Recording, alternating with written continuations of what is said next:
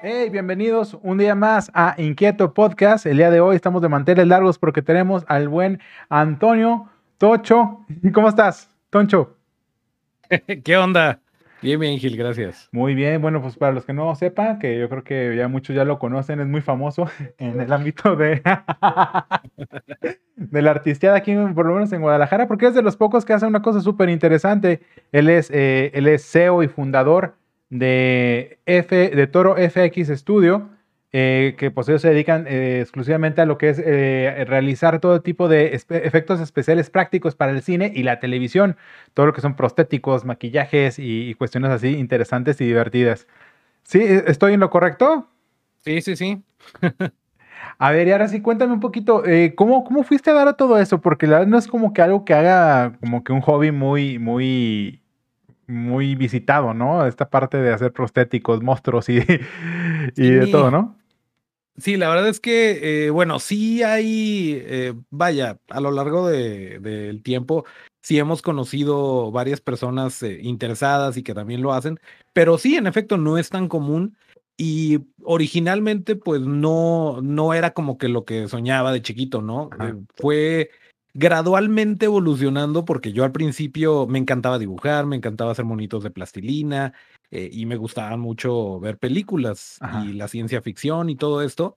Eh, y pues de alguna forma, eh, cuando, cuando descubrí que existían los efectos especiales de maquillaje, los efectos especiales prácticos, dije, pues esto lo combina todo y, pues por ahí me fui.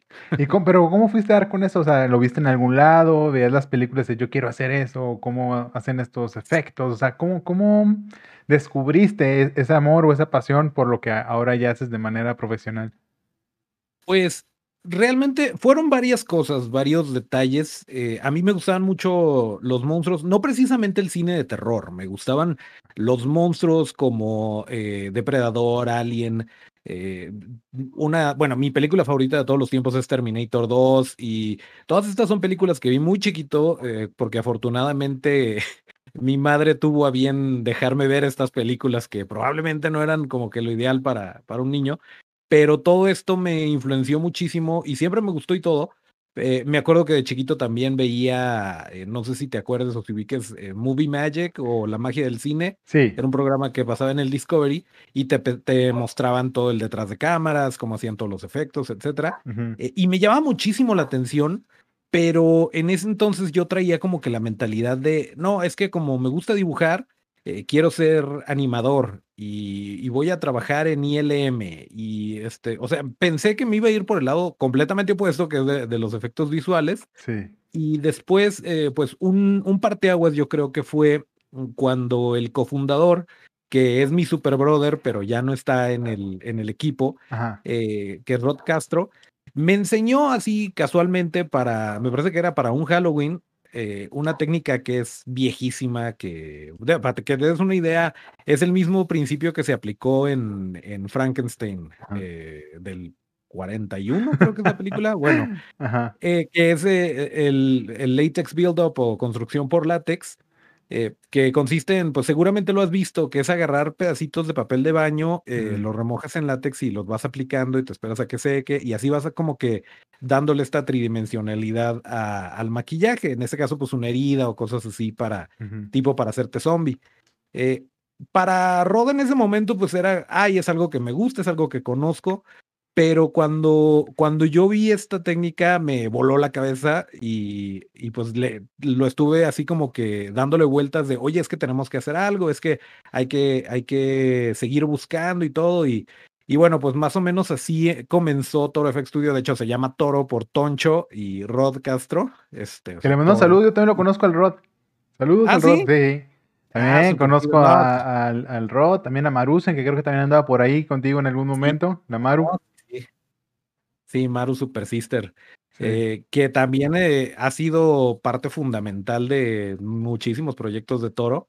Eh, y todavía, todavía seguimos trabajando de repente cuando el proyecto lo permite. pero bueno, pues a raíz, de, a raíz de esto nos empezaban a ubicar en, en, la chamba como los que, los que hacían el maquillaje, ¿no? Y, y pues los que se ganaban los concursos de disfraces godines. Este, Y, y, bueno, pues poco a poco sí fuimos buscando, obviamente, porque pues esa es una técnica muy arcaica, sí se pueden hacer cosas muy padres, pero tiene sus limitantes, tiene sus desventajas. Y a raíz de esto empezamos a buscar la manera de, de mejorar, de conseguir mejores materiales, de que se viera más realista. Eh, y empezamos a, clavarnos más en esto, ¿no? En, investigarle. Eh, y hasta la fecha. Eh, es lo mismo porque esto sigue avanzando y siguen habiendo nuevos materiales y nuevos productos. En ese entonces era un poquito más difícil porque, porque muchos productos son químicos y aunque tú te eches la vuelta a Estados Unidos y te lo quieras traer en tu, en tu equipaje, pues no se puede.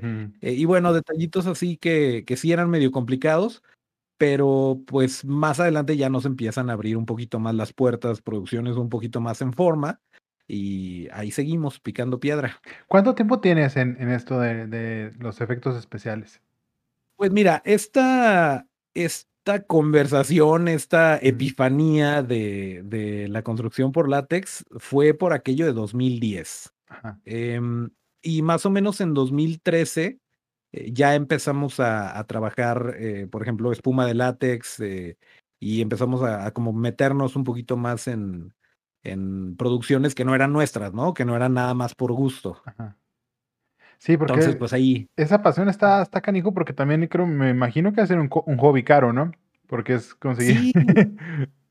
Sí. sí, sí, es caro por varias razones. O sea, por ejemplo, yo lo que le digo a la gente, eh, de repente no sé, porque esa es otra cosa. A mí me encanta eh, lo de los efectos especiales, me encanta eh, hacer algo de la nada, ¿no? Me, me, encanta que puedes dar soluciones que de repente el, el, director, el productor tengan y, oye, pues es que quiero esto y que suceda y que se vea en pantalla, eh, está padrísimo, porque aparte pues no se repite, ¿no? No te van a pedir lo mismo dos veces eh, y van a tener ciertos requerimientos, tiempos, presupuestos diferentes. Entonces tienes que atacar los problemas de maneras eh, pues distintas y creativas, exactamente. pero una cosa que me gusta mucho y que trato de que, de que sea FX Studio es hacer una comunidad. A nosotros nos encanta eh, ir a convenciones, ir a, eventos eh, donde pues, hemos tenido la suerte de que, de que nos han invitado, de que nos han dado chance. De repente, eh, muchas veces traemos de, promotor al Majarki, que ya tuviste aquí. Saludos, Majarki. Majarki. y de repente nos dice, oye, hay este evento, ¿qué onda? Vamos. Y y pues es muy padre porque no vas ahí a conocer a quien te va a contratar para su siguiente película. No vas ahí a, a, hacer lana, ¿no? Vas a, vaya, muchas veces, o casi, más bien todas las veces que vamos a eventos así, son eventos a los que yo iría como, como civil, ¿no? son, ajá, que quería gustosamente y que nos invitan, pues ya es una ventajota. Eh, y aparte es conocer a, gente que comparte nuestros gustos, a, gente que, que a lo mejor en una de esas podemos inspirar para que le sigan, para que se vayan por ese camino, pues mucho mejor. Te lo decía, volviendo, volviendo a la, al tema que traíamos, porque muchas veces me preguntan, eh, oye, pues es que eh, yo tengo esto y, te muestran trabajo y así de lo que están haciendo, pero es que nada más cuento con esto, o es que nada más, o sea, como que se, se menosprecian de lo que pueden hacer. Y es, oye, todos empezamos así y realmente la cosa es que lo hagas, la cosa es que empieces a trabajar con lo que tienes y esto te va a servir, o sea, va a llegar un momento en el que sí no te, no te alcance eh, o más bien las limitantes de, del material que estás usando te rebasen. Pero mientras llegas ahí, no está de más que empieces a, a trabajarle, ¿no? A hacer tus, eh, tus pruebas, etcétera. Eh, porque pues realmente el material, es lo que también les digo, que el material fresón, el material caro te va a hacer la vida más fácil. Es más rápido, eh, te dura más, por ejemplo, para, para un rodaje, pues obviamente no, no te va a durar lo mismo que un maquillaje que te hiciste para una fiesta de Halloween. Sí, claro. o sea, tiene, tiene muchas ventajas, pero eh, pues lo más importante es que practiques tu, tu técnica, es que lo estés, eh, que analices referencias, cosas así. Entonces, pues para eso no necesitas material caro.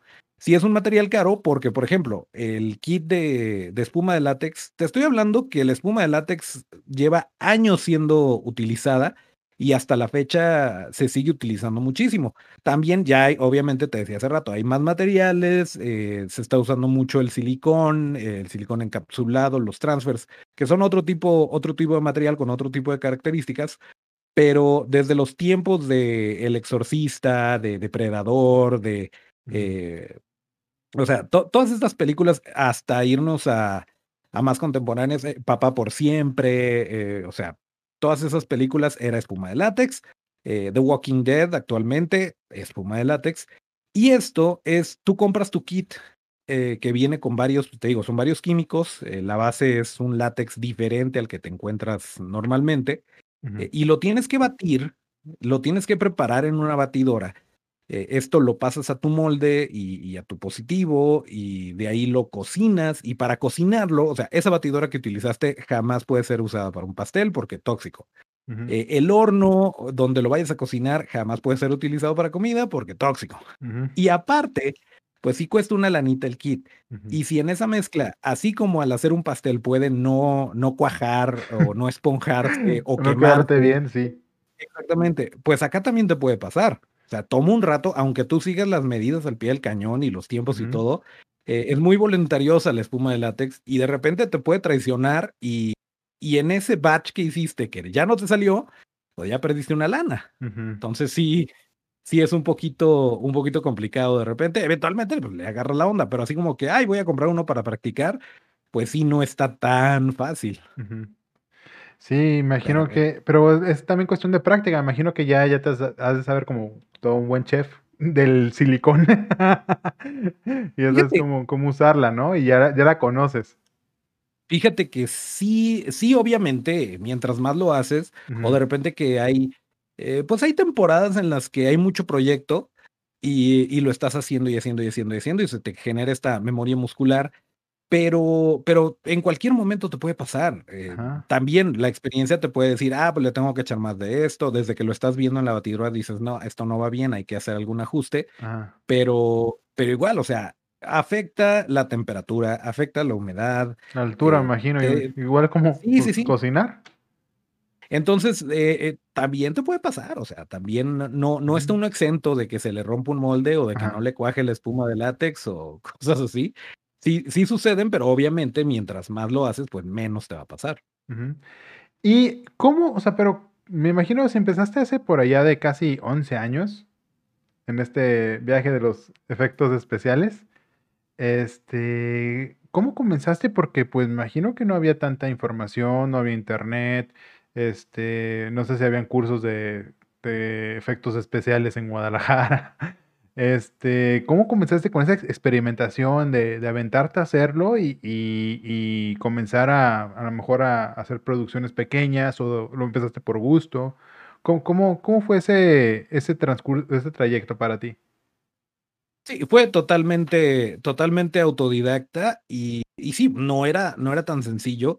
Algo bien importante también es eh, ver de quién aprendes. En ese entonces no, no era tan común, eh, y digo, pues tampoco, o sea, eh, yo estudié ingeniería en sistemas y, llevo un ratote ejerciendo, este, pero esto, te digo, si comenzó en 2010, 2013, por ahí, pues afortunadamente ya había internet, ya había YouTube, ya había, había maneras de buscar, pero no te encontrabas en cada... El contenido así, ¿no? O sea, a borbotones no creo.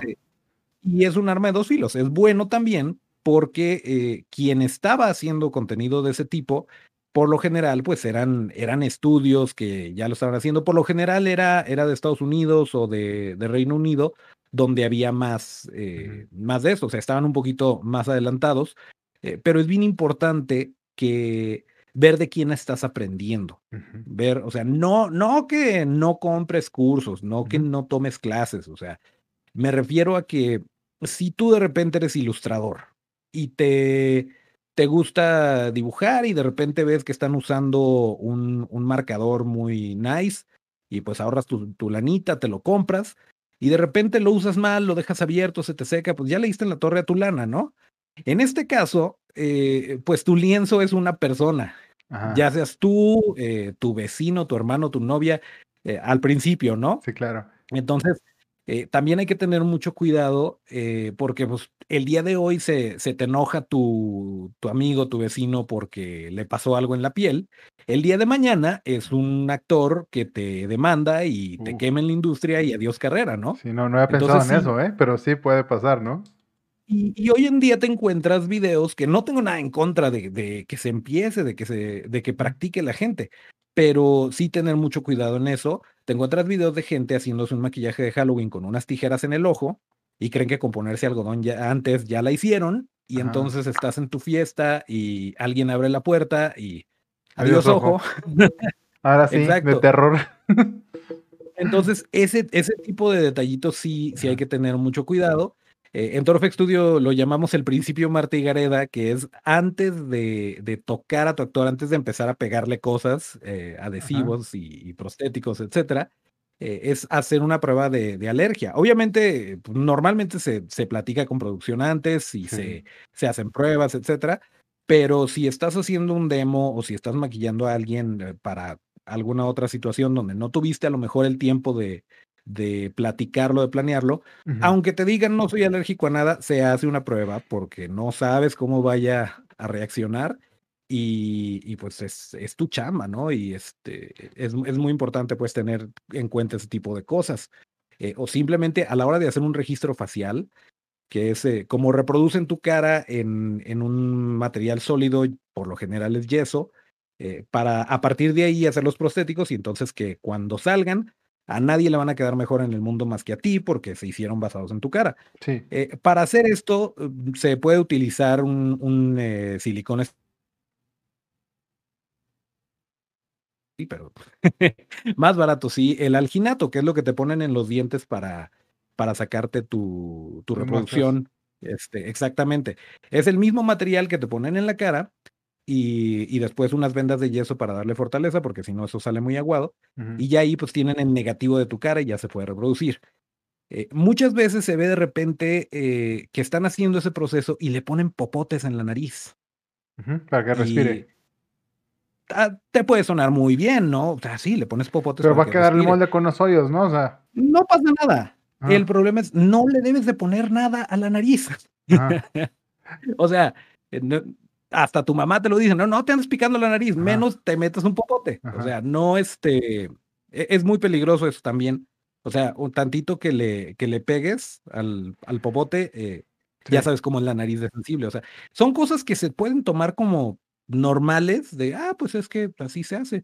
Y es bien peligroso y no se hace. Y también eso es otra cosa que digo, si ven que le están poniendo popotes en la nariz, corre. Lo que tienes que hacer es obviamente tener mucho cuidado de no, de no obstruir las, las fosas nasales y estar acomodando el alginato ahí, jugando con él para que no se te escurra en lo que fragua.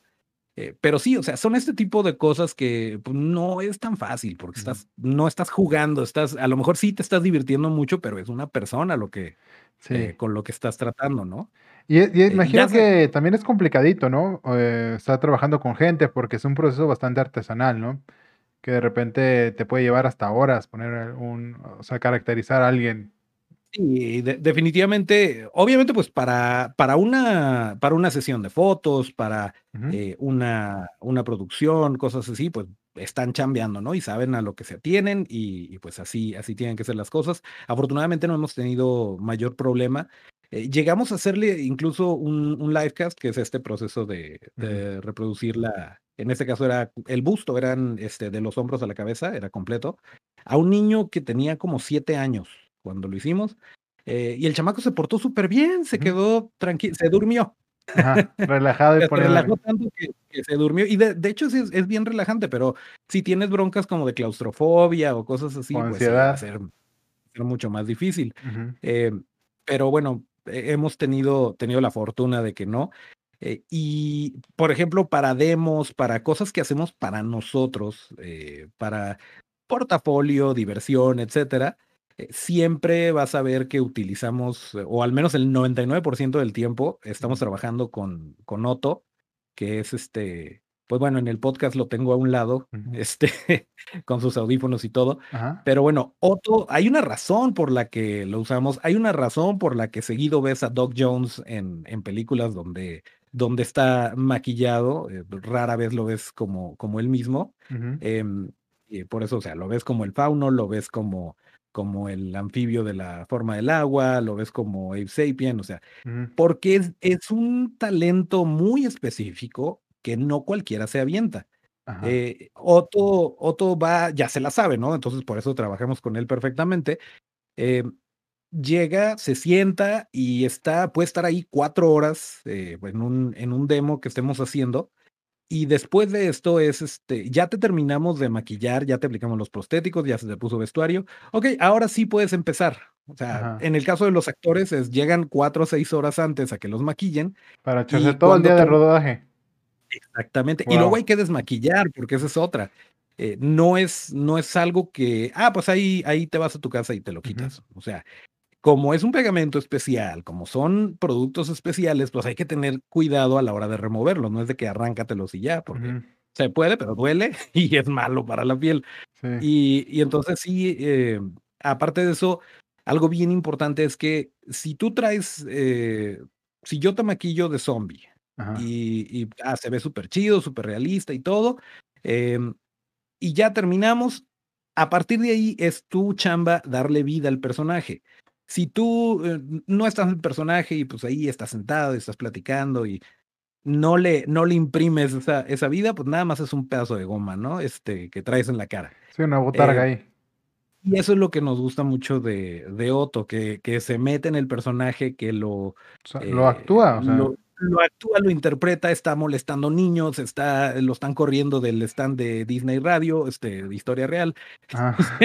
o sea, todo este tipo de cosas es, lo bonito, es lo divertido de, trabajar con Otto y, de, de, esto, ¿no? Porque lo que hacemos es, es una ayudadita para que se cuente la historia, pero a final de cuentas, eh, lo más importante es el personaje, ¿no? Como se va a ver en pantalla. Así sea un puppet como un gremlin, eh, pues obviamente sí, es muy importante quién lo esculpió, quién lo pintó y todo para que se viera así de bonito, pero, pero pues lo, lo importante y lo, con lo que te quedas es lo que está en la pantalla. Y, este, y pues eso es, eso es bien importante y, y no es tan fácil encontrarlo en, en, una persona que tenga esos talentos, por eso no son muchos los actores que se, que se avientan este tipo de...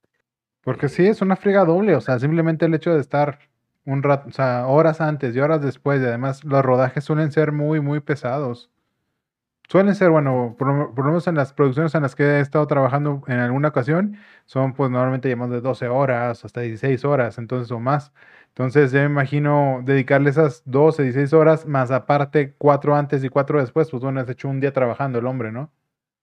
Sí, sí, sí, sí. Y, de repente, pues sí es difícil. O sea, nos llegó, nos llegó a pasar en una, en una película que eh, grabamos. Estoy muy triste por eso, porque está bien padre. Y espero, tú sabes quién eres. Si estás viendo esto, espero que te liberen los derechos para que la puedas sacar.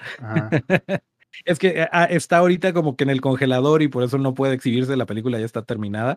Pero, pero en esa película sí, sí, por ejemplo, tuvimos una bronca de que teníamos que maquillar a, eh, creo que eran siete eh, o más actores, que también son bailarines.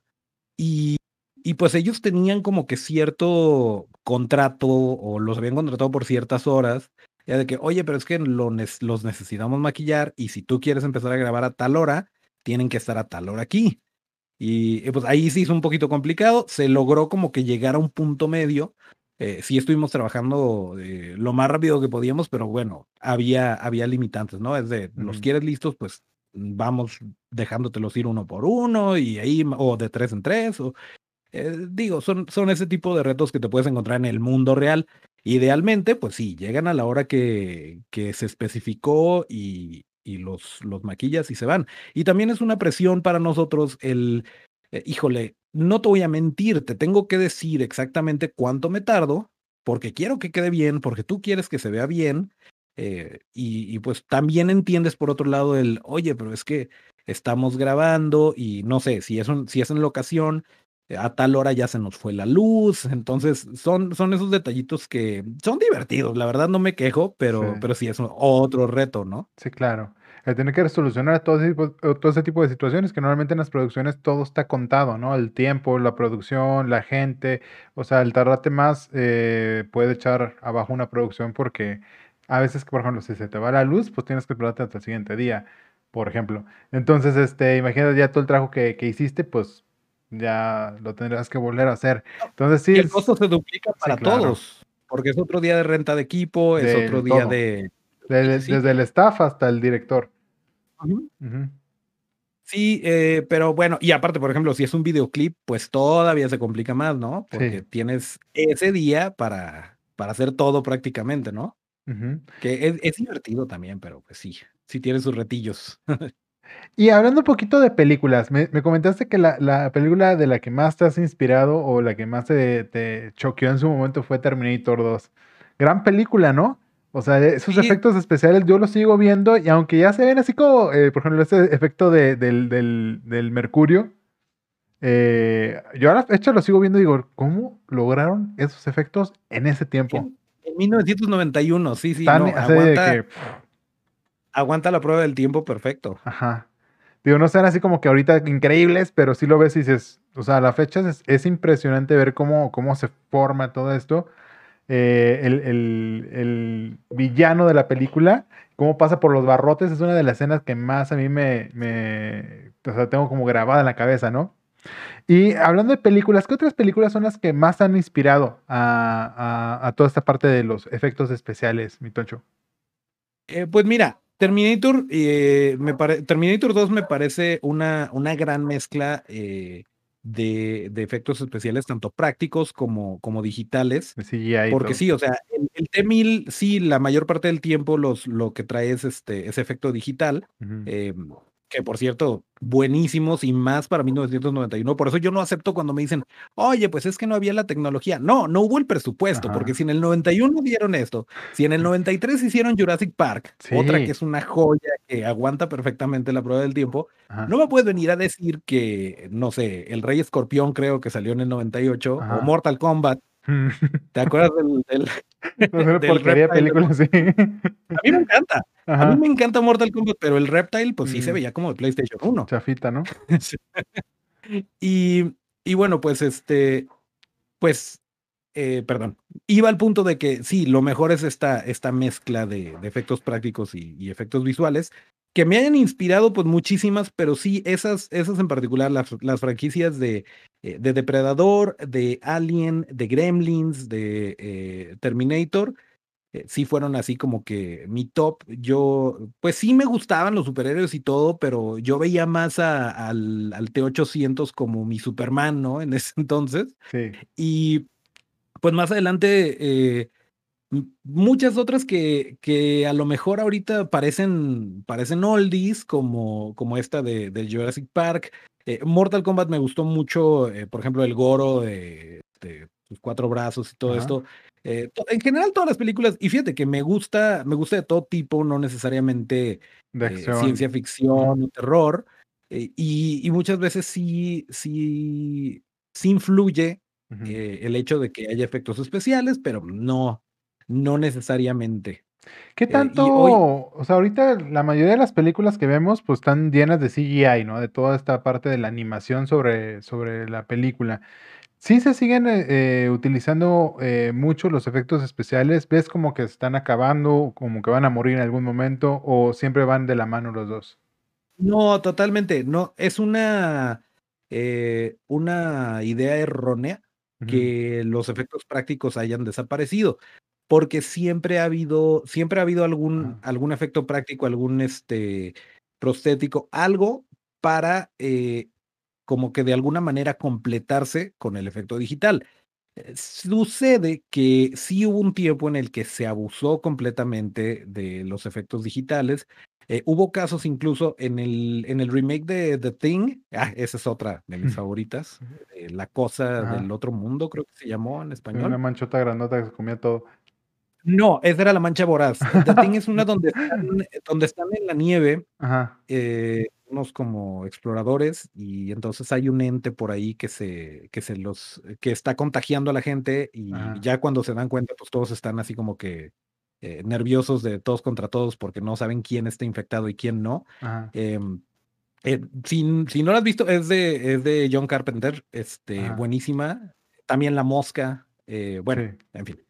Esta, este, en, en, el remake de esta película, que em, eh, hicieron los, los cuates de Amalgamated Dynamics, hicieron un, eh, una chambototota, había animatronics súper chidos, este, o sea, la mayoría de los efectos que ves en la película fueron hechos en cámara y se veían bien, pero en ese momento como que a la, a la última hora le tuvieron miedo y dijeron, no, ¿sabes qué? Vamos a ponerle, ahorita están pegando los videojuegos, ¿no? Ah, pues vamos a ponerle encima de lo que ya se había grabado, le, le, hicieron así como que su, su repintada digital y pues el resultado fue muy inferior. Y no es porque el efecto digital sea malo, sino porque, eh, pues vaya, con lo, la lana que le metieron a, a esto, eh, no aguantó también la prueba del tiempo. Y aparte, pues sí, es como que una grosería, ¿no? A lo que había debajo de eso, que en vez de medio aumentarlo tantito, que de plano lo hayan, lo hayan tapado prácticamente todo, eh, pues sí, sí es muy triste. Entonces, eh, sí hubo un tiempo en el que se abusaba del, del efecto digital y no de buena manera, eh, no, no complementándose, sino como poniéndolo en la cara y que hoy en día, pues ves las películas y no envejecen bien por lo mismo, pero, pero siempre ha habido algo como que detrás que lo, que lo soporte y hoy en día sí se está regresando mucho más a, usar el práctico o a combinarlo. Eh, por ejemplo, pues las, eh, las tres películas de Star Wars eh, de, las, de las nuevas, del episodio 7 al 9, tuvieron, sí, mucho efecto digital precioso, pero hubo, hubo efecto práctico también. los aliens y todo esto era gente disfrazada, eran animatronics, eran puppets, etc. y de la misma forma en The Mandalorian, em, Werner Herzog incluso les dijo, les dijo que eran unos cobardes porque tenían al Baby Yoda y, y estaban tomando una, un clean plate, una, una toma así en, eh, en blanco, o sea, sin el monito, para después agregarlo digital. Y, le dijeron que les dijo, son unos cobardes, ahí tienen el, el monito perfecto y, y, quieren, o sea, y están haciendo esto como, como de respaldo, pues ¿para qué? Y, y, de hecho, pues no, no fue necesario porque realmente tiene lo, lo suficiente, eh, tanto los efectos, más bien todos los elementos prácticos que hay dentro de la serie, eh, funcionan muy bien. Sin embargo, de repente, no sé si te tocó ver eh, esta serie que sacó Netflix, que desafortunadamente no repitió, que es El Cristal Encantado, la Era de la Resistencia. No, no lo he visto. Es una continuación de una película de Jim Henson, del 90, creo, por ahí, este, y pues es con, es con puppets, pero están, están hechos súper bien, obviamente, eh, los sets increíbles, el detrás de cámaras de, de, esa serie está padrísimo, pero de repente que tu parpadeo, que tu microgesto, o sea, detallitos se hacen en computadora. Y esto lo hace, o sea, lo eleva. Es de, ok, tangiblemente, eso, eso lo siente el espectador. Cuando estás viendo algo que se filmó en el momento, que, que está eh, presente, que es tangible, se siente a la hora de, ver eh, producto audiovisual que sea. Y si a esto todavía le agregas estos detallitos como el parpadeo, como, como este, no sé, si sonrió o si abrió la boca el personaje, que se le mueva tantito el cachete, o sea, cosas que a lo mejor no sería tan sencillo hacerlo en físico, dadas las limitantes de espacio, tiempo, presupuesto, etcétera. Eh, pues que le des su retocadita en digital es súper válido y funciona perfectamente. Pues bueno, pues ahí, está, ahí está una muy buena recomendación para echarle un ojo. ¿Está entonces en Netflix? Sí, sí, sí, El Cristal Encantado, La Era de la Resistencia está en Netflix. Es una serie, eh, pero bueno, pues así como esa, hay, hay muchísimas otras cosas que están, que están sucediendo eh, y que pues definitivamente le van a, le van a dar eh, espacio para que existan los efectos prácticos, aunque sí definitivamente van a evolucionar, o sea, va a haber nuevos productos, nuevos procesos. Hoy en día, esto que te decía del livecast ya no es tan común porque eh, ya puedes escanear al actor e imprimirlo en 3D y, pues es, es, mucho más sencillo porque lo puedes escanear si está grabando una película en Nueva Zelanda, eh, lo puedes escanear allá e imprimirlo en Vancouver y cuando llegue, pues ya, ya arrancó la, la producción de este lado, ¿no? Eh, obviamente, hoy en día no es tan barato ni tan sencillo, entonces, en lo que eso se vuelve más asequible, pues vamos a seguir usando alginato y eso, ¿no? Que ya es una técnica, pues, ¿desde cuándo comenzaron con estas técnicas? O sea...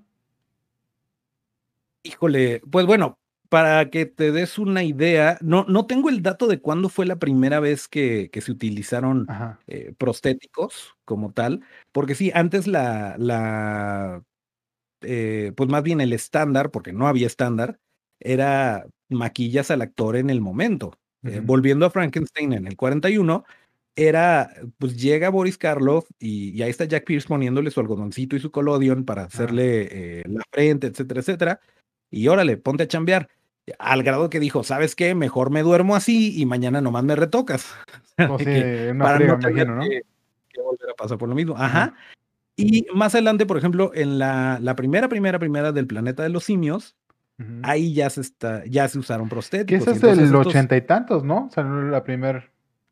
Eh, 76, 69, por ahí. ¿69? O sea, estamos hablando de. Creo que sí, ¿eh? eh lo, lo, checamos si quieres. A ver, entonces sigue contando. Ah, bueno, pues te digo, eh, esta, e, en esta película ya, ya Del 68. existía. ¿eh? Del 68. eh, ya, ya se estaban haciendo eh, con moldes, ya se estaban haciendo estos prostéticos, que bueno, pues podías tener tu, tu arsenal de moldes y llegabas y se lo, se lo pegaban al actor, le ponían su pelito y vámonos, y siguiente, ¿no? Entonces esto facilitó muchísimo más el proceso. Pero, pero pues como te decía, eh, los moldes también eh, de repente, ay, pues sabes que a lo mejor el yeso es barato, pero es muy pesado. Vamos utilizando eh, resina, vamos utilizando este, fibra de vidrio, etcétera, etcétera. Y, y bueno, pues hacia allá es como, como se ha ido y, y, el día de hoy también puedes hacer un, un positivo y un negativo e incluso diseñar el maquillaje en digital y ya nada más lo vacías con, con el, con el producto que sea. Tiene sus, ventajas, sus desventajas, pero pues la tirada es no estar peleado con la evolución, ¿no? Sino adaptarte y ver de qué manera te puede servir, de qué manera eh, la nueva tecnología te puede ayudar a llegar al siguiente nivel en vez de, de aferrarte a hacer las cosas artesanales, ¿no? ¿Y de dónde tomas inspiración, Toncho? ¿Qué te inspira? Para, ¿De dónde tomas inspiración? ¿De dónde agarras como esa pila creativa o a quién sigues o a qué artista dices, este, quiero llegar a algún momento a ser como tal? O... Pues hay, hay muchísimos, la verdad es que yo eh, le estoy eternamente agradecido al, al, ya difunto señor Don Stan Winston. Eh, Stan Winston obviamente no era el que hacía todo, pero Stan Winston Studios eh, fue quien vio nacer a prácticamente todas las películas que te dije. o sea que Jurassic Park, Terminator, incluso eh, Iron Man. O sea, el, traje que, que, cada vez lo usaba menos Robert Downey Jr., lo hicieron en, eh, en la primera película, todavía era Stan Winston Studios, después eh, muere Stan y se convierte en Legacy FX. Pero, pero yo por lo general, y esa es otra cosa bien bonita que en lo personal he tenido la fortuna de, de encontrarme, que desde los inicios hasta la fecha, gente que nos topamos que se dedica a esto, de cualquier nivel, o sea, ya sean ganadores de Oscar, ganadores de Arieles o gente que está empezando, siempre trae una vibra súper buena onda de, de compartir conocimiento, de, de camaradería y, y, es mucho de, oye, pues es que a lo mejor yo no tengo chance de hacer este proyecto, pero conozco este otro cuate y te pasan el proyecto y viceversa. O sea, es, es un ambiente súper padre. Entonces, en, en, mis redes sociales, la gran mayoría de gente que sigo es eh, colegas, gente que se dedica a esto, y, y, eso te inspira, ¿no? O sea, lejos de, de repente, cosas como ver a alguien que, que tú sabes cuándo empezó o que no conocías, eh, o más bien que conociste cuando empezó, y de repente volteas y ves lo que está haciendo y ves que está padrísimo, es así como que, wow, o sea, eh, o, a lo mejor pues es alguien que, que, ya saca un buen tramo de carrera, pero ves algo que está haciendo y, dices, tengo que hacer algo así, o qué buena idea, o, o sea, en lo personal a mí son cosas que me nutren, que me, que me alimentan y me, me impulsan a, a, seguir haciéndolo y a seguir mejorando y, o sea, no como competencia, sino como diversión, o sea, como, eh, no sé, pues lo veo bastante. O para ir mejorando, ¿no? Ir mejorando tu, tu arte, ¿no? En este, en este, en este caso. Y creo que también, bueno, a mí como fotógrafo también me pasa que de repente empiezas a ver trabajo de alguien más y te inspira y dices, este, órale, o esta persona que como tú bien dices, ¿no? Me vino y a lo mejor me preguntó sobre cómo funciona una cámara y de repente estás haciendo fotos bien chidas. Me imagino que también te ha de pasar a ti, ¿no? De que de repente ves así chavos que, que echan muchas ganas o que traen mucho talento y, ya ves cómo se van desarrollando y cómo van creciendo, ¿no? Sí, definitivamente, y, y es padrísimo eh, ver todo esto. Eh, y pues de artistas hay, hay un montón. Eh, hoy en día, por pues, Rick Baker, por ejemplo, que, que en su momento era, era el, el mero mero, se retiró, está semi retirado, yo digo que en algún momento vuelve, pero ya después de todos sus Oscars, ya después de todo lo que, lo que había hecho, o sea, ya no tenía nada que probar, eh, se retira, cierra su estudio porque ya no había tanta producción eh, del tamaño al que él estaba acostumbrado.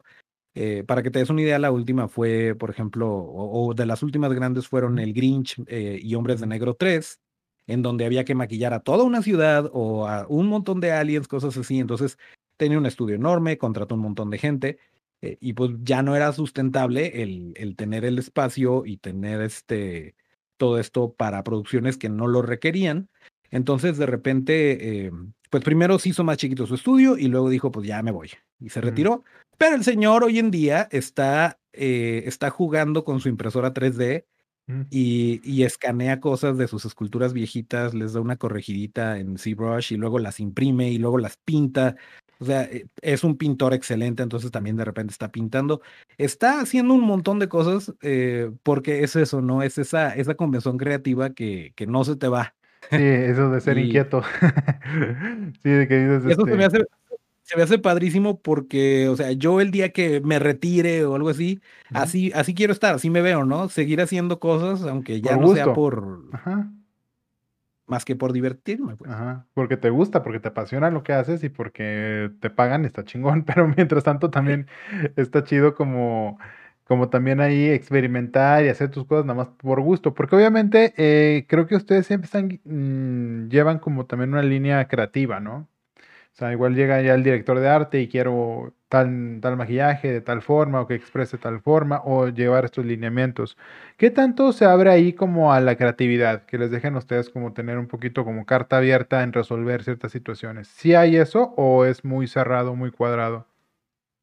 Depende muchísimo del proyecto. Puede llegar una, una producción en donde te den completamente libertad y te dicen nada más quiero esto y vas. Eh, que de repente sí, si no te dan una línea es difícil es difícil porque pues tú traes una idea, lo haces y, y ahí es cuando ya empiezan a tener ideas, ¿no? Es cuando te empiezan a decir, oye, es que yo me lo imaginaba más así, más así. Eh, pero, pero por lo general, pues sí, se, se trabaja de un concepto y, y se, se va platicando durante, durante las etapas de, del proceso, pero al final del día lo que estás haciendo es eh, en función de lo que el director se imaginó, eh, en función de cómo se tiene que ver el producto final, de cómo lo visualizaron. No es algo mío, es algo que, eh, que yo tengo que reproducir, que yo tengo que como que, reproducir, pero también que crear. Traer al plano final. Sí, es eso de crear, literalmente crearlo, porque no existe. O sea, a mí se, me ocurre esto y tengo un boceto de esto, a ver cómo sale, ¿no? Y tú tienes que bajar esa idea, procesarla y, eh, y llevarla ya al plano físico. Entonces creo que hay mucha responsabilidad ahí. Sí, y, de repente, pues, eh, vaya, se vale, está bien, no pasa nada, pero también es por esto que, eh, que hacemos lo de las convenciones y todo eso, porque cuando, cuando vamos ahí tenemos totalmente carta abierta, es un diseño completamente nuestro y, y, es este, y le he dicho a Maru, por ejemplo, de, ¿sabes qué? Vuélvete loca, o sea, ¿qué color? No sé, tú invéntalo. O sea, haz lo que quieras, eh, que de repente también a ella le, le, frustra mucho que le diga que haga lo que quiera, porque me dice, es que si no me das una paleta de colores, no sé por dónde empezar. Sí.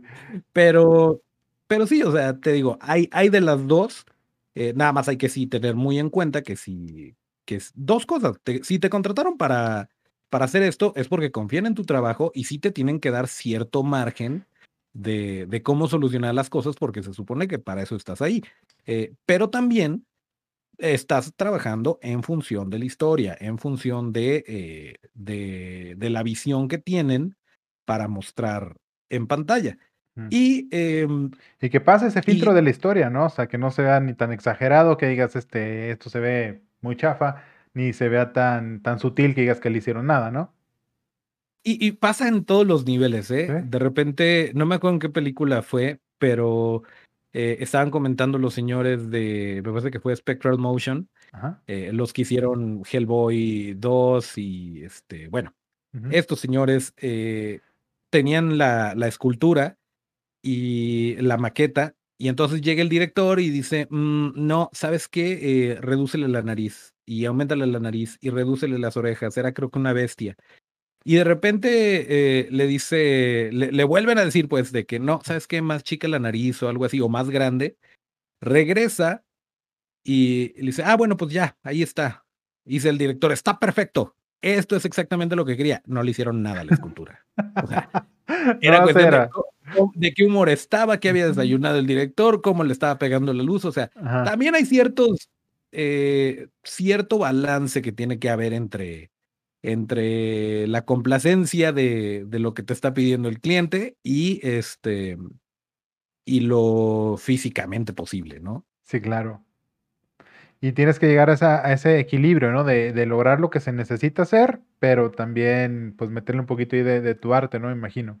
O tu toque. Sí, sí. Sí, y por otro lado... Ah, perdón. No, no, no. Te quería preguntar, aparte de esto, o sea, ¿cuál ha sido tu, tu obra en la que te sientes más orgulloso? Em, híjole, es bien difícil porque, porque yo sí, sí tengo la mala costumbre de si me dan un, un, guion, me enamoro del guion y quiero que se haga y quiero que le vaya súper bien. Eh, y a veces ni se arma, ¿no? A veces es de que no, ¿sabes qué? Es que eh, no conseguí el apoyo o ¿sabes qué? Ya no voy a grabarle este año o vaya, se cae por una y mil, y mil razones, ¿no? Eh, pero me gusta, me gusta esto que, que normalmente se toma como algo despectivo eh, y que yo lo veo como una gran ventaja, que es la mexicanada. eh, ¿A qué voy con esto?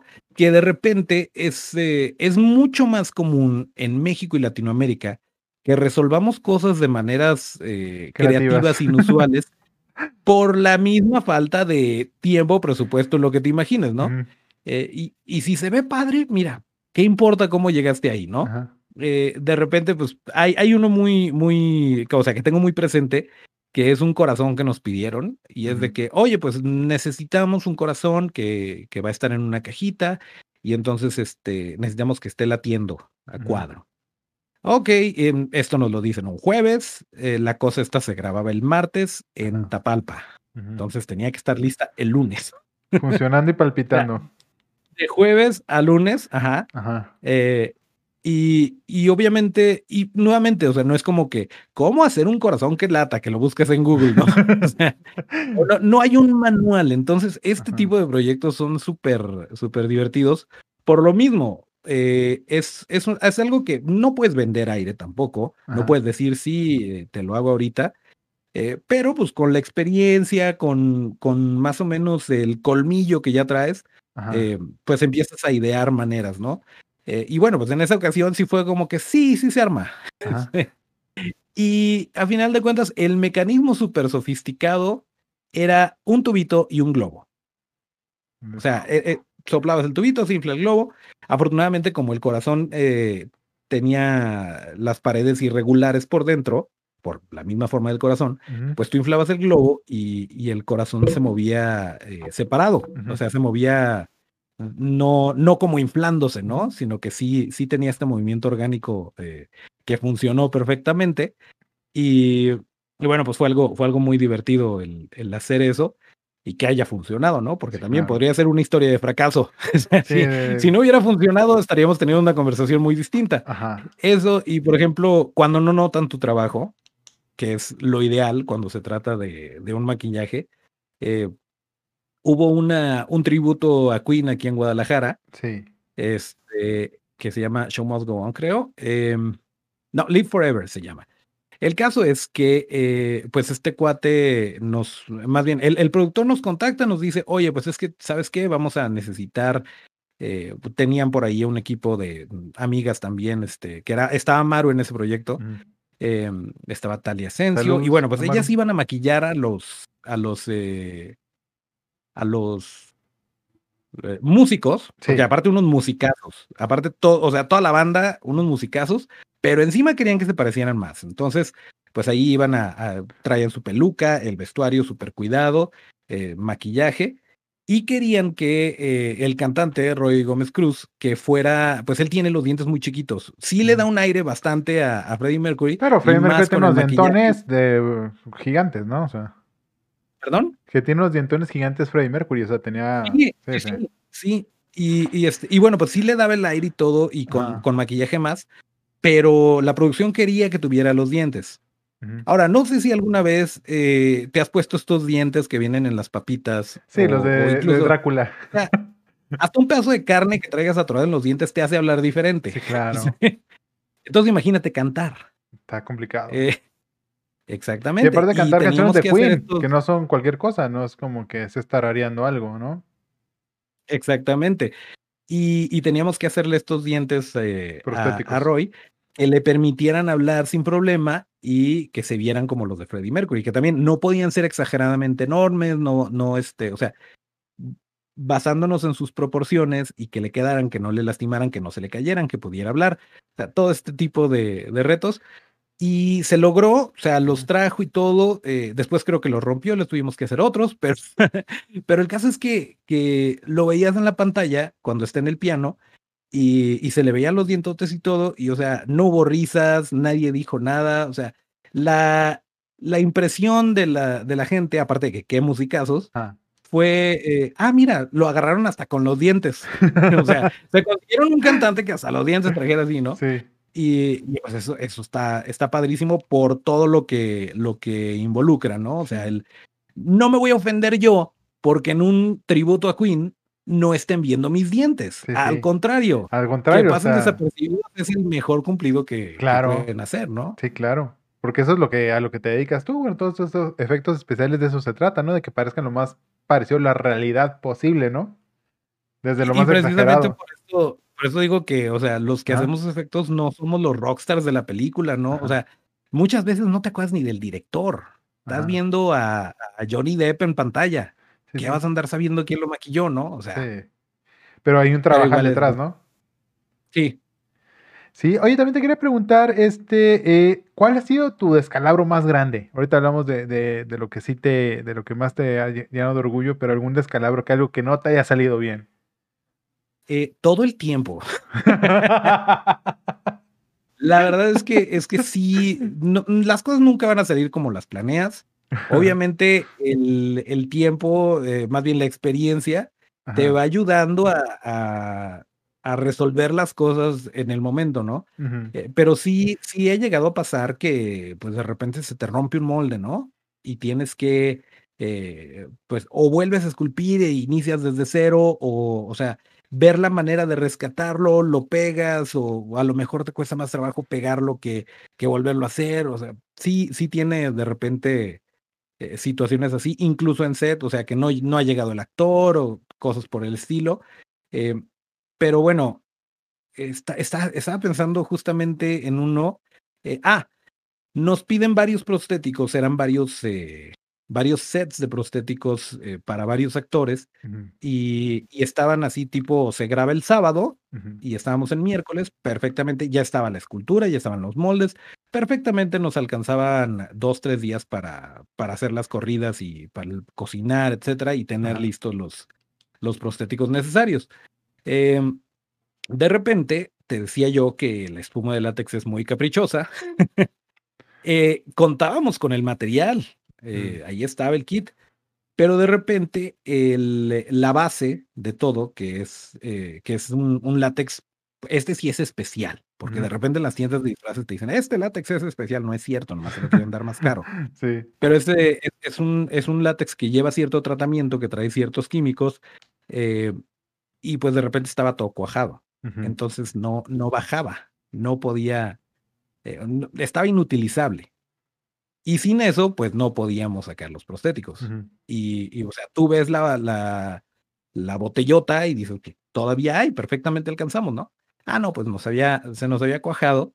Eh, algo de, del, del, envase se alcanzó a rescatar y, y, pues ahí más o menos salieron unas piezas. Pero, pero el problema era de que ok, pues compro más, ni modo, lo voy a salir perdiendo, pero compro más. O a, o a lo mejor, pues sí, o sea, compro otro kit. Pero estábamos en miércoles, se grababa el sábado, o sea, no, no, no había manera de, eh, de traerlo, no sé, de, de algún otro lugar. Eh, nuestro proveedor no tenía. Empezamos a buscar, eh, porque te digo que es un ambiente muy bonito, y empezamos a, a, así oye, fulano, ¿no tendrás un poquito de, un poquito de espuma de látex que me vendas? Y así, o sea, buscando varios estudios, varios colegas, nadie tenía. Eh, a final de cuentas, creo que lo que terminamos es usando otro tipo de látex que lleva otro tratamiento y que lo ideal no es usarlo para esto, pero funcionó. Entonces, pues ya, genial que ya. A, sí, sí, sí, o sea, alcanzamos a, sacar las piezas y, bueno, se libró, pero sí fue así como que, ay, o sea, cerca la hora. Sí, fueron, fueron momentos de, de mucha de mucho estrés y de mucha preocupación. Pues observo dos cosas bastante importantes por lo visto en tu profesión. Uno es la resistencia a la frustración. Otro es el ser persistente, que es lo que ahorita me acabas de, mencionar, o sea, esa parte de no, no vencerte la primera. Creo que eso sí se da más como en el lado de los gringos, ¿no? Que si no tiene algo ya se paró, ya, ya no hay.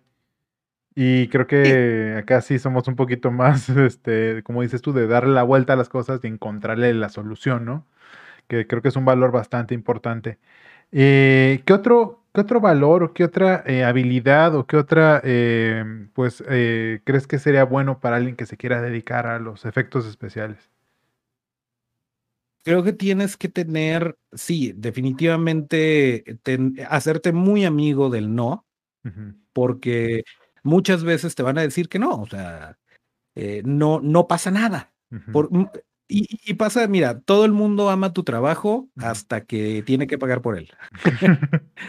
Entonces, eh, estoy seguro que lo vives tú también, o sea, claro. no, es que está padrísimo. Oye, ¿cuánto? No, pues tanto. Ah, ok, ah. gracias. No, muchas veces no te dan ni un no gracias, no te, o sea, hay gente muy profesional que si te dice, ¿sabes qué? Se sale de nuestro presupuesto, este, no pasa nada. Yo trato de tener la apertura, por cierto, de, oye, eh, la neta, o sea, también depende del sapo la pedrada, ¿no? Pero sí el decirle, ¿cuánto traes? y ya si te dicen, no, pues cinco pesos, mm, ok. ¿Te alcanza esto? Eh, yo estoy fuera, sé como tiburón. pero, eh, pero por favor, no la hagas por menos de esto. Aunque no me contrates a mí, porque te digo, se enamora uno del guion. Sí. y aunque no me contrates a mí, no la hagas por menos de esto, porque te van a hacer una porquería y tu, tu idea está padrísima. claro. Entonces, eh, mejor espérate que tengas esa lana para, para lograrlo, ¿no? Eh, y es, es, otro tema también de, de, cobrar por tu trabajo, etcétera, etcétera. Y bueno, pues los materiales son caros, el tiempo, etcétera. Pero bueno, independientemente de eso, eh, sí muchas veces, o sea, te van a llegar guiones, te van a llegar propuestas, te van a llegar colaboraciones eh, y muchas veces te van a decir que no, o el proyecto pues, no se va a armar y no pasa nada, o sea, es, seguirle. Te tiene que gustar porque no es algo con lo que te vayas a hacer rico, es, es algo que te tiene que apasionar primero que nada, que no estés buscando este, la fama y la fortuna. Eh, y también el, el tener un ego muy saludable. Tienes que hacerte eh, a la idea de que, nuevamente, o sea, una producción chica, grande, lo que sea, eh, siempre es un trabajo en equipo. Y, y nunca se trata de ti. Entonces, eso hay que tenerlo súper claro y, y, el trabajar con, con las demás personas, ¿no? O sea, el, el entender que de repente vas a necesitar que te echen la mano y de repente tú tenderle la mano a alguien más y, y pues todo esto, ¿no? El, el, trabajar en función de que las cosas salgan bien y no decir, este, ay, no, pues lo mío está padre, pero pues allá la regó el, del, eh, el de las luces. No, o sea, quieres que te vea chido, se tiene que trabajar en conjunto porque si no, no, no va a salir. Y aparte, pues, si no sale, no te van a volver a contratar, sea culpa de quien sea. Sí si el equipo no funciona, a fin de cuentas, pues en general todos son los que le bailan, ¿no? Y también, por ejemplo, eh, Toncho, ¿cómo manejas tú cuando hay mal ambiente? Porque suele haber cuando hay presión, cuando hay tensión, cuando hay estrés en, el, en, una producción. ¿Cómo manejas esa onda o de qué manera puedes romper un poco el mal ambiente que se puede llegar a generar cuando, o sea, cuando algo no sale a tiempo, cuando falta algo, cuando pasa algún contratiempo que es muy, muy común? Es, una gran pregunta. Eh, no tengo idea. Eh, bueno, o sea, no te voy a decir que soy, que soy un monje Shaolin que, este, que tiene un autocontrol impecable, pero sí trato de llevarme, de llevarme las cosas tranquilas, aunque muchas veces sí, eh, o sea, yo por lo general soy el que, el que más estresa. de, sea quien sea, o sea, el, el, equipo que yo traigo a lo mejor está, está estresado, pero siempre eh, yo trato como que eso, ¿no? El, el no, tú no te estreses, déjame estreso yo, déjame estreso yo por ti eh, para que para que se calmen las cosas, pero sí, este, sí de repente tienes que voltear a ver el, el, el panorama completo y, y empezar así como que a, a, valorar las cosas, ¿no? Me ha pasado que de repente ah, pues, justo estaba, ah, bueno, esto hace como tres, cuatro años. Eh, sí, probablemente porque no había nacido mi niña. Bueno, el caso es que iba yo a, a, dejar a, mi hijo a la escuela y, y, se me había roto un molde. Y este, y estaba bien enojado porque se me había roto el molde. Y pues, ¿qué voy a hacer? O sea, ya le dediqué un montón de tiempo y, y no dar tiempo de, de, repetirlo, etcétera, etcétera. Y y le, le, venía platicando al niño, o sea. Sí, este, sí papá. Y me dijo, dijo, este, papi, pues vuélvelo a hacer. Y yo. En ese momento, o sea, porque nos queda de camino. Sí. Este, di la vuelta, me estacioné en un depósito dental. Le dije, vente, acompáñame. Este, compré más yeso dental. Ajá. Eh, ah, porque es un, es, tiene que ser un, bueno, es otro rollo sí, técnico, pero compré más yeso dental le dije, muchas gracias. Este, lo llevé al kinder, me regresé y dije, ya me dio la solución. O sea, de repente, pues, ¿qué haces? Pues lo vuelves a hacer, no pasa nada. O sea, eh, y, y, sí, de repente, de repente en una producción es difícil como que mantener tu, tu estado zen. Eh, yo le admiro muchísimo esto a, a, mi amiga vestuarista estrella Paulina Encinas. No sé si te haya tocado trabajar con ella. No sé, a lo mejor. Este, pero bueno, la pana es eh, la persona más zen que conozco, que Ajá. puede estar todo en llamas y ella está súper calmada. Entonces sí trato como de, de acercarme a su vibra para, para relajarme yo. Uh -huh. Pero sí, o sea, sí, sí es difícil de repente eh, y a veces la, la solución es tan fácil que me la dio el chamaco, ¿no? sí, es que creo que sí, a veces cuando tienes problemas, situaciones, te ciegas, ¿no? Y estás tan ciclado en lo mismo que no, o sea, cuando te es una solución tan lógica y tan sencilla, pues no en el momento a lo mejor ni siquiera te cuadra, ¿no? Pero a veces las soluciones más sencillas son las más efectivas, ¿no? Exactamente. También te quería preguntar, ¿cómo es trabajar en una producción en el cine en México?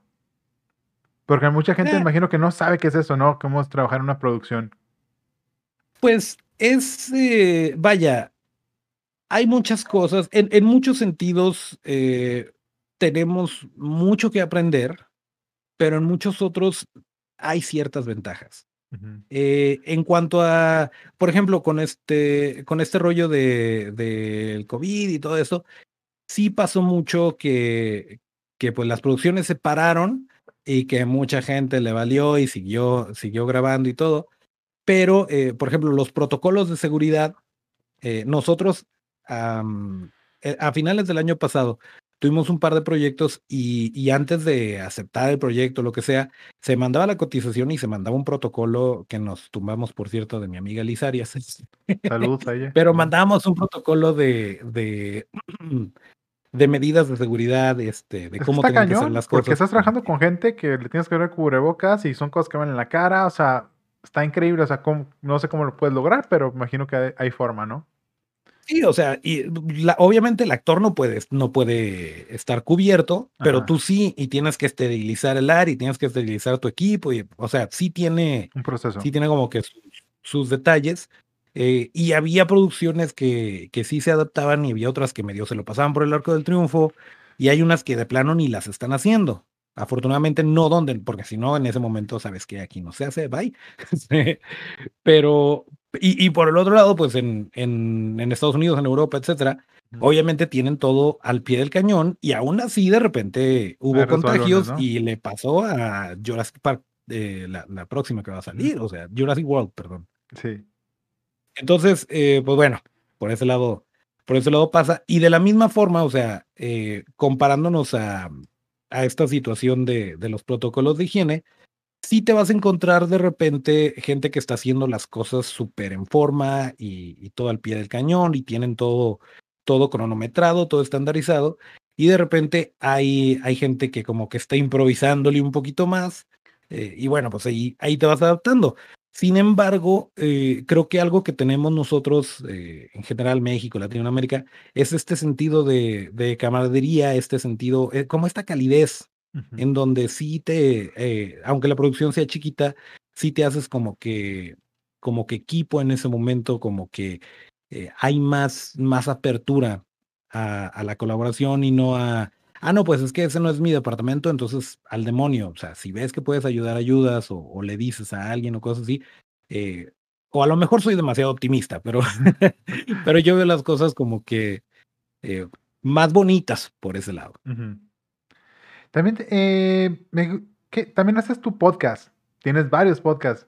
¿De qué se tratan tus podcasts? A ver, cuéntanos un poquito del podcast que tienes de, de, de, de Toro FX Studio.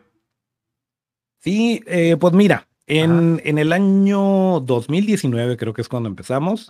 Eh, eh, nos aventamos así tal cual, bajamos la aplicación de, de Anchor y se grababa directo del celular, no había, no había video. Perdón. Y así fue como, como empezó Toro FX Studio el podcast, que es este, pues hasta el momento llevamos 140 y, 140 y tantos episodios. Creo que llevamos en el 46. ¿Y sacas uno semanal? Eh, ¿Perdón? ¿Y sacas uno semanal? Dos. Dos semanal, sí. Los martes y los jueves. Eh, y así, así fue desde el principio sacar, sacar dos episodios por semana. Eh, la intención de, de Toro Studio el podcast era precisamente seguir haciendo comunidad, el estar hablando de, pues sí, de, de, cine, de, de, películas, de series, etcétera, pero tratando de darle un poquito de visibilidad a este lado que a lo mejor no, eh, pues no siempre se capta, a menos que te claves y te pongas a ver el detrás de cámaras o, o te metas a investigar o cosas así.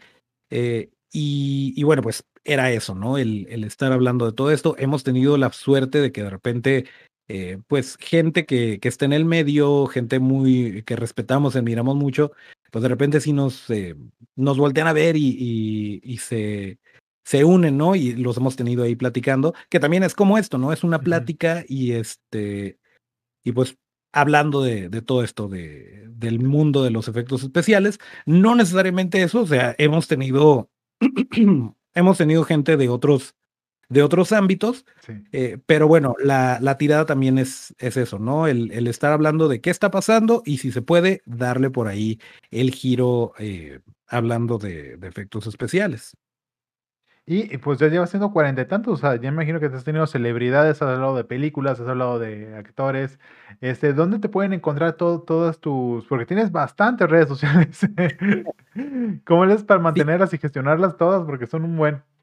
Eh, de repente, de repente es difícil, pero, pero pues hay, hay trampilla. Por ejemplo, eh, últimamente, eh, o más bien desde hace, pues desde, hace ya bastantes episodios, empezamos a, incursionarle con el video y se nota, se como a partir del episodio 50 empezamos a, a, grabar video y se nota que estábamos aprendiendo, que estábamos empezando. ya ahorita le estamos poniendo un poquito más galleta, más producción, pero, pero sí, em, teniendo el video, teniendo eh, el video, por ejemplo, de, del podcast, pues bien que mal tenemos dos a la semana, ¿no? Y de ahí de repente eh, lo cortamos en pedacitos y se suben esos pedacitos a TikTok. Eh, y de repente a lo mejor estábamos haciendo unos intros jocosones por ahí. Ah, pues el intro lo subes a Instagram como reel y así, o sea, te digo que es trampa, es, agarrar de, de un contenido, una cosa y, sí, varias. Haces varios. y pues más o menos como los clips que pones tú de repente, que me parece una genialidad que tengas el tiempo de hacer eso, de, así como que separarlo por, por notas muy, muy puntuales. Eh, está, está muy padre eso. Eh, y bueno, pues así es, así es más o menos. Las redes son Toro FX Studio en todos lados. Afortunadamente llegamos a tiempo y no es Toro FX Studio 1 o cosas así. Eh, Toro FX, STUDIO en, en Instagram, en Facebook, en. Eh, les dejo todas ahí abajo y además les dejo eh, también su página web, que es un árbol de links donde están todos ahí para que lo puedan checar. Porque están bien interesantes. Si les gusta toda esta onda de la, del cine en general, porque hablas del cine en general, o sea, también de los efectos, obviamente, pero hablas de muchísimas cosas de cine y además tienes ahí colaboraciones con otros podcasts. La verdad es de que, pues sí, creo que aquí latinamos y latinamos muy bien a tener un invitado bastante creativo y bastante eh, inquieto. Y, también te quería preguntar, eh, dentro de toda esta cuestión de, de, los efectos especiales, ¿tú has dado cursos o, o tienes como también, eh, o para dónde crees que, para dónde va eh, Toro FX Studio? Pues mira, ah, es muy gratificante, es muy divertido enseñar. Es algo que, que disfruto mucho sin embargo, no es, no es como que la tirada de, de Toro FX Studio.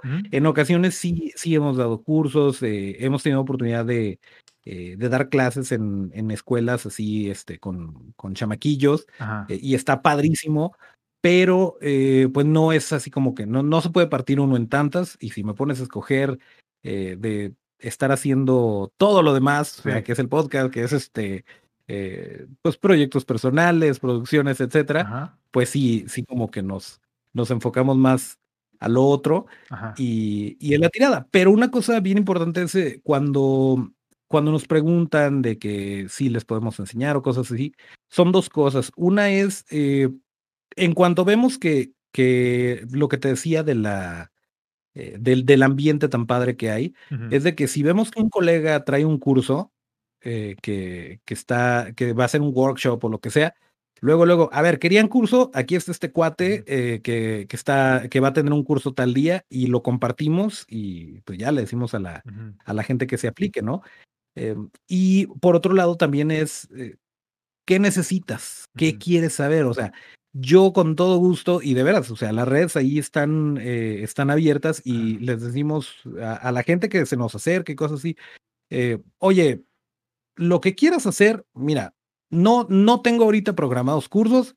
En las redes vamos a decirte si alguien de nuestros amigos o nosotros mismos eh, tenemos curso, pero por lo pronto empiézale. O sea, quieres saber, yo te puedo ayudar diciéndote dónde compro las cosas, cómo haría yo lo que tú quieres hacer, eh, cómo le puedes hacer a lo mejor.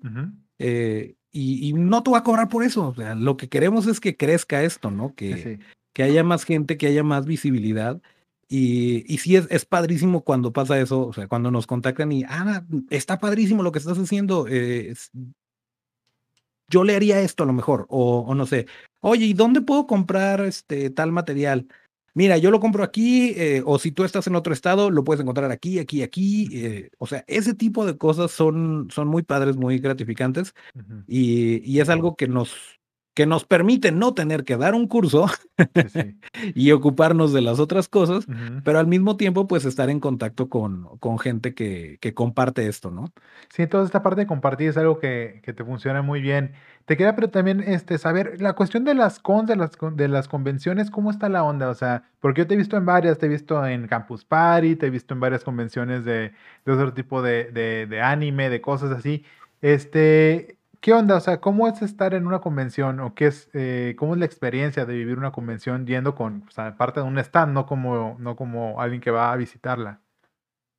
E, es padrísimo porque justo eh, empiezas a empiezas a, a, conocer gente como tú. O sea, gente que, que comparte sus gustos, que le gustan los monstruos, que le gusta la ciencia ficción, se te acercan y, y, son de México y son de aquí, sí. o bueno, pues si, es en Querétaro o en Ciudad de México, pues no, ¿no? Les dijimos, estamos en Guadalajara, pero este, pero es, es, muy bonito. Se acerca la gente y, y, ve el proceso, porque aparte, aparte de traer un stand con cositas nuestras y así, en vivo, ¿no? Eh, de repente llevamos cosas a la venta, pero pues realmente no es la, no es la tirada ni es tan fácil, este, digo, yo soy papada, este, de repente no es tan fácil que ya pagaste la entrada y ahora también quiere comprar su cosa el chamaco, o sea, no, no es tan fácil. pero, pero sí, este, sí, sí es muy, es muy bonito esto que te digo, que se acercan y, y ay, mira, y este, mira lo que están haciendo, oye, ¿qué van a hacer? Oye, ¿cuánto cuesta? Es bien chistoso esto. ¿Cuánto cuesta que te maquillen? Como no, es que, este cuate lo trajimos nosotros. Este, lo trajimos nosotros porque estamos mostrando el proceso, que lo hemos hecho, ¿eh? Eso de pintacaritas también nos lo, nos lo hemos aventado de repente, de órale, vente, te maquillo y así, pues haces, haces algo rápido, pero también, también está padre, pues, ese, ese lado de, pues ya estás platicando con la gente y este, y se va acercando más gente y bueno, pues se, arma un buen cotorreo, pero no es así como que la intención cuando vas a, a, una, a una convención, es decirles, ah, mira, pues aquí estamos para lo que se te ofrezca sí. y, y justo el, el hacer comunidad. Eh, que después de esto, o sea, después de que están viendo el proceso, después de que eh, se van dando vueltas, porque pues obviamente dura un ratote y no van a estar ahí todo el tiempo, hay quien sí de repente se queda y no, no, aquí me quedo. y están viendo todo y digo, les ofrecemos café, porque siempre tenemos café. les, ofrecemos, les ofrecemos café y ya nos hacemos amigos ahí, pero, pero está bien padre que después de todo esto, eh, nos llevamos a, que por lo general es Otto, nos llevamos a Otto a, los, al piso de la convención y estamos por ahí, eh, pues, grabamos un live o grabamos un videíto eh, y pues ya la gente le está pidiendo fotos y cosas así. Esa parte también está, está muy divertida. Justo en una de las convenciones, una de las cosas más bonitas que, que han dicho es este, creo que una, una señora se acerca y ve, ve lo que estábamos haciendo, estábamos convirtiendo a Otto en un hombre pez. Y por cierto, no había salido la forma del agua. Este, así que no, no estuvo inspirado. Em, y, y ah, hay una persona ahí, o sea, eso es una persona. Digo que, ay, qué bonito, creyó que, que era un pescado. ya, que, lo iba bien la transformación, porque todavía no se acababa. No, qué chido. Y aparte conocemos gente ahí, porque conocemos, o sea, las mismas personas que están ahí de, de panelistas, de invitados, etcétera, eh, pues ahí los cotorreamos y, está padrísimo ese rollo también. Es una forma de hacer relaciones también ahí, ¿no? De conseguir ahí contactos y de, de pues hace que llevar a más, más lejos el, el mensaje de, de, Toro Studio, ¿no? De Toro FX Studio. ¿Y qué viene para ustedes? Cuéntame, o sea, para ahorita, para futuro, ¿cómo ves este próximo año? ¿Viene ahorita más trabajo? ¿Cómo, cómo, cómo ves este el futuro para eh, tu estudio? Mira, está un poquito pues peligroso todavía. O sea, no, no, es, tan, no es tan fácil. Por, por lo pronto, eh, aunque me rompe el corazón, pues en este momento no hay planes de, de volver a alguna convención. Eh, esperemos que ya, mm, pues no sé, a lo mejor a finales de este año ya se puede o principios del siguiente. Eh, pero pues sí, por ese lado sí nos estamos como que cuidando mucho. pero, pues bueno, 2020 empezó con muchísimo trabajo y, y muchísimos de esos proyectos desafortunadamente se cayeron. Eh, y ahorita se están retomando. Eh, en ese momento sí tenemos un par de un par de proyectos que están ahorita a nada de que, de que den luz verde, que nos emocionan muchísimo, eh, pero bueno, pues por lo pronto no, no está escrito, ¿no? De repente sí salen y, y está padre y, pues, por ejemplo, si es un videoclip, pues son un par de días y órale, este, armas el equipo, armas el concepto y vámonos. Sí. Em, y pues aquí en, en casa, en, este, en el estudio, eh, pues lo que podemos hacer, lo que sí se puede continuar es, eh, es el podcast, por ejemplo, eh, y es estar haciendo este tipo de cosas, este tipo de contenido que hace uno para, para gusto personal, pero también pues conectas con, con la gente, que está muy padre. Y sí tenemos por ahí un plan. el año pasado tuvimos oportunidad de, de hacer un programa de televisión que no, este, pues no continuó, más bien duró y, se tenía planeado nada más durante la pandemia, ya ves que iban a ser dos pues, semanas. Este, creo que ese, eh, programa tendría dos años ya casi. Bueno, tiene un año cumplido y ya iré para el segundo. Alcanzamos a hacer, me parece que cinco episodios que se llamó Detrás de los Monstruos. Y eh, estamos trabajando ahorita en, medio reformatearlo eh, para, para subirlo a nuestro canal. Y pues así, de repente ese tipo de, ese tipo de cositas eh, y de repente proyectos que, que, hace uno por gusto, pues también. Aprovechar, aprovechar que ahorita hay espacio para, para, hacer este. para poder ser creativo. Sí, tenés tiempo. Pues bueno, está muy, estuvo muy bien. Muchísimas gracias, mi querido Toncho. Eh, las redes sociales de él se las voy a dejar ahí en la parte de abajo. No sé si quieras mandar algún saludito o algo, mi querido Toncho. No, muchísimas gracias, Gil. La verdad es que, este, pues qué padre. Eh, yo ya, ya conocí el podcast, es un gustazo estar aquí y pues todo lo mejor. Pues bueno, ahí también les dejo abajo las redes sociales y además también para que pasen a echarle un buen like ahí a sus podcasts, porque bueno, la verdad es que está bastante interesante y le mete demasiado cariño, demasiado amor.